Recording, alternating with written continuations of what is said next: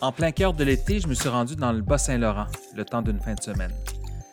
J'adore la route 20 quand on arrive à Rivière-du-Loup, son ouverture sur le fleuve qui devient de plus en plus large à mesure qu'on roule vers l'est. Ma destination est encore plus loin, à Montjoli. Pour ceux qui ne le savent pas, Montjoli, c'est juste au nord de Sainte-Flavie.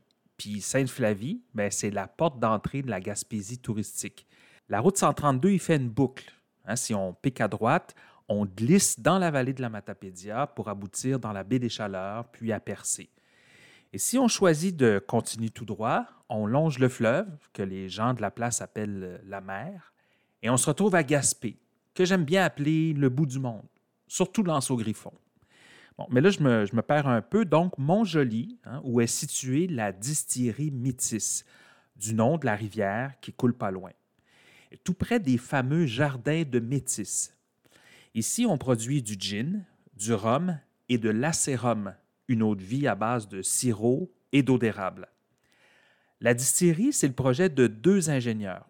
Ils ont construit un immeuble moderne, tout en bois, dans lequel on retrouve la zone de production avec l'alambic bien en vue derrière une grande fenêtre, le chai pour le vieillissement des produits en baril et une petite boutique. J'y rencontre Yann Lévesque, un ingénieur en électromécanique, qui m'explique comment l'idée a germé il y a fort longtemps.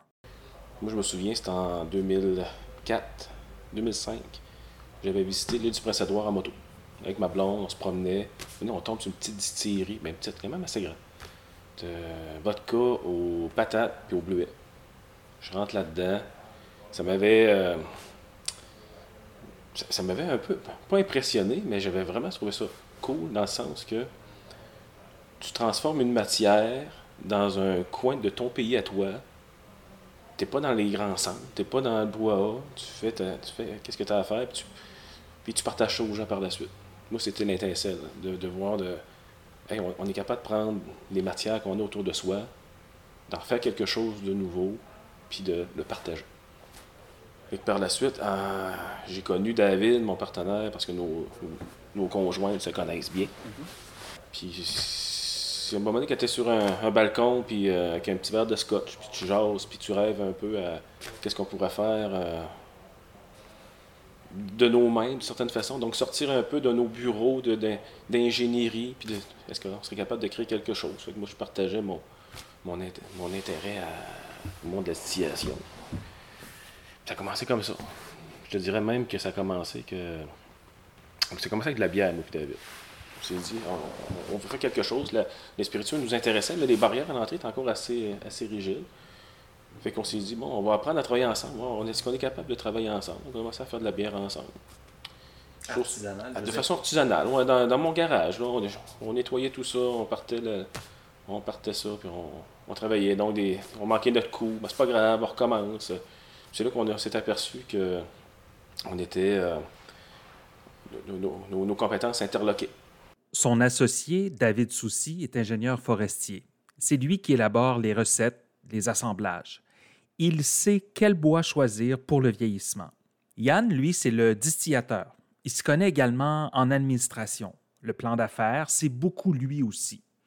Ils n'ont vraiment rien laissé au hasard. Ils ont pris le temps de s'informer, d'aller se faire former et de, comme dit Yann, s'entourer des meilleurs. On ne voulait pas juste euh, s'improviser distillateur. Ah, euh, c'est à mode.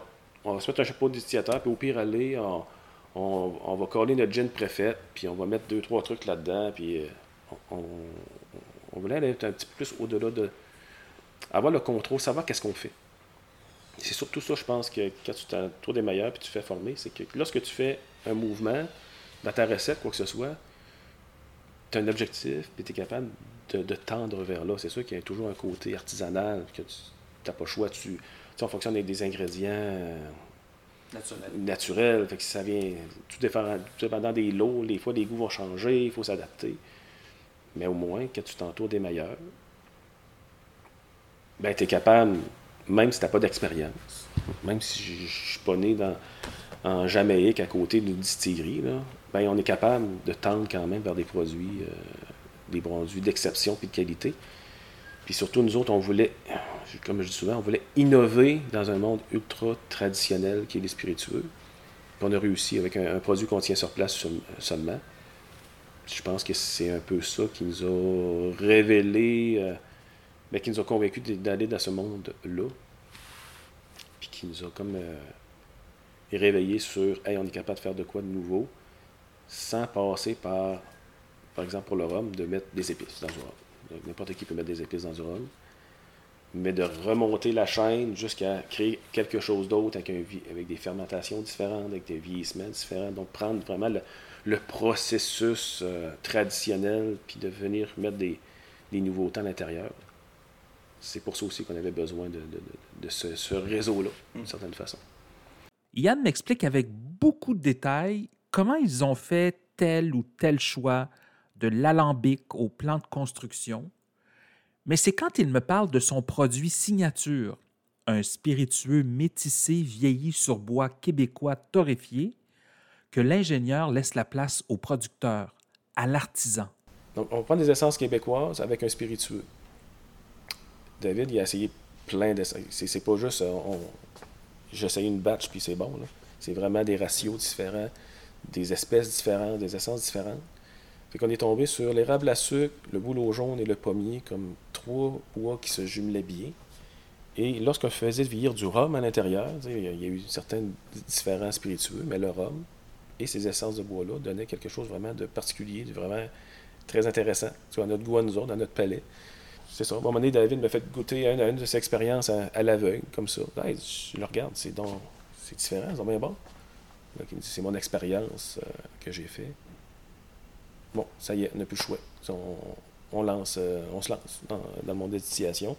Et là, on se retrouve avec un, jumelage entre un classique du Sud puis des essences du Nord. Là, on a vraiment un peu le, produit euh, d'une façon nichée, mais en même temps qui, convient à, tout amateur de spiritueux. Je pense qu'il est quand même assez. Euh, ça, se prend bien. Puis le, côté, il y, a, il y, a, du corps qui vient du bois d'érable, parce que il y, a, un côté sucré, mais qui vient de la macération des, bois et non pas d'ajout. Nous, encore là, dans notre un peu notre méthodologie, parce qu'il y a encore un, esprit scientifique dans un corps d'artisan, d'une certaine façon, je vais dire ça de même. Ben, les blocs, il fallait qu'ils soient de la même dimension, torréfiés de la même façon, mis dans le même poids, des mêmes, puis recueillis dans les mêmes sections de l'arbre. Euh, que ça soit pas aussi avec une scie chaîne, avec de l'huile à chaîne. Il faut que ça soit scie à l'eau.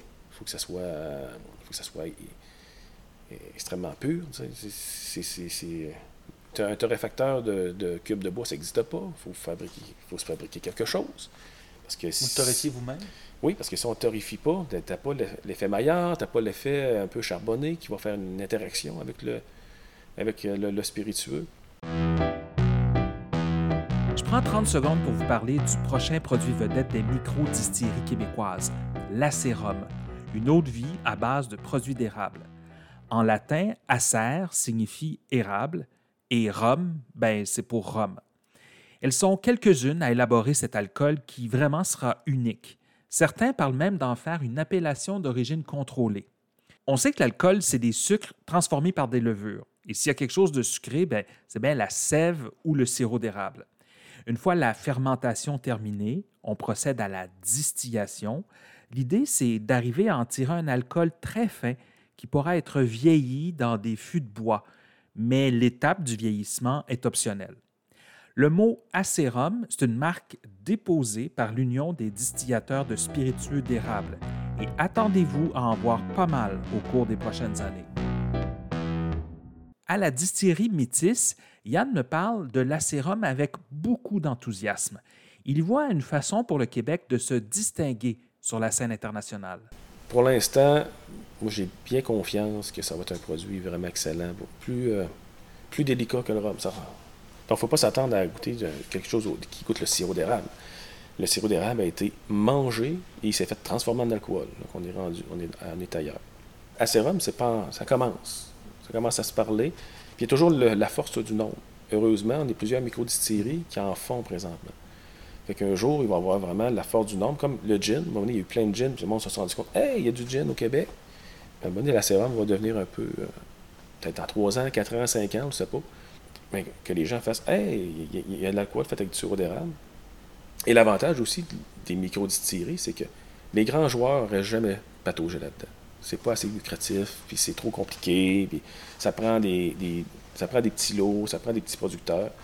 Et là, on est capable de mettre un spiritueux d'eau euh, de, sirop d'érable ou d'eau d'érable sur la map qui va être exportable. Pourquoi on ne l'a pas fait avant? C'est qu'avant ça, il n'y avait pas les petits joueurs, justement, les petites micro-distilleries pour l'exploiter.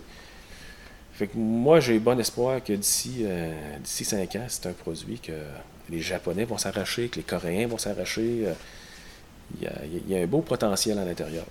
Enfin, on a, quelque chose au Québec qu'on peut dire euh, qui, va, qui va porter le Québec à l'international d'une certaine façon. L'Ouest canadien, pas besoin de dire que du Royal, là, ils s'en vendent pas juste deux bouteilles par année, mais là, ils sont, sont dans le monde, ils sont dans le, dans le pays du grain. Ils sont dans les prairies. Euh. Fait que nous autres, ici, on est.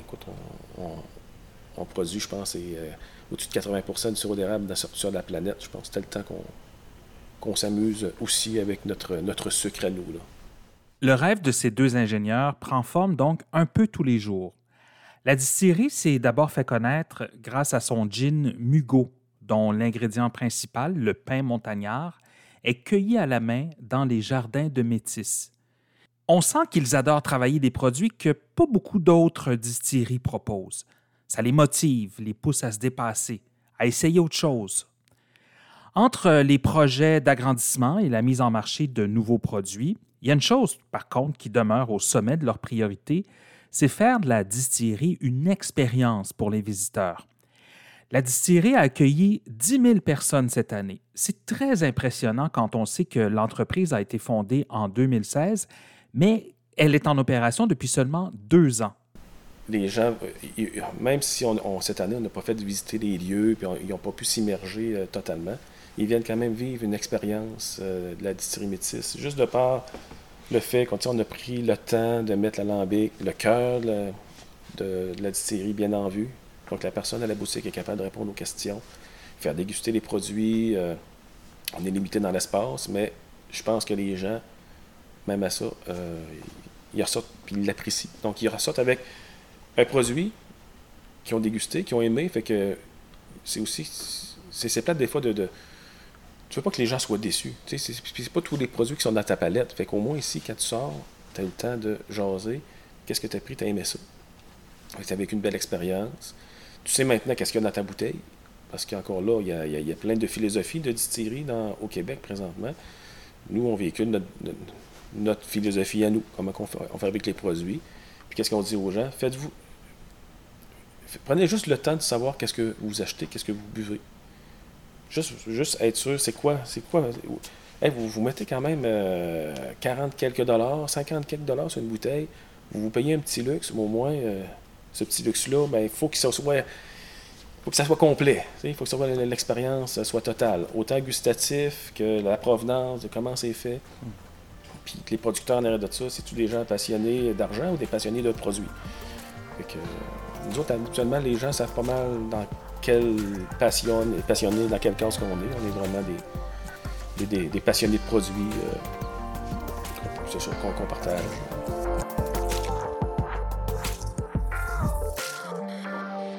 Alambic et compagnie est aussi sur Facebook et Instagram, de même que sur Apple Podcast, Google Podcast, YouTube et Spotify. Abonnez-vous et partagez.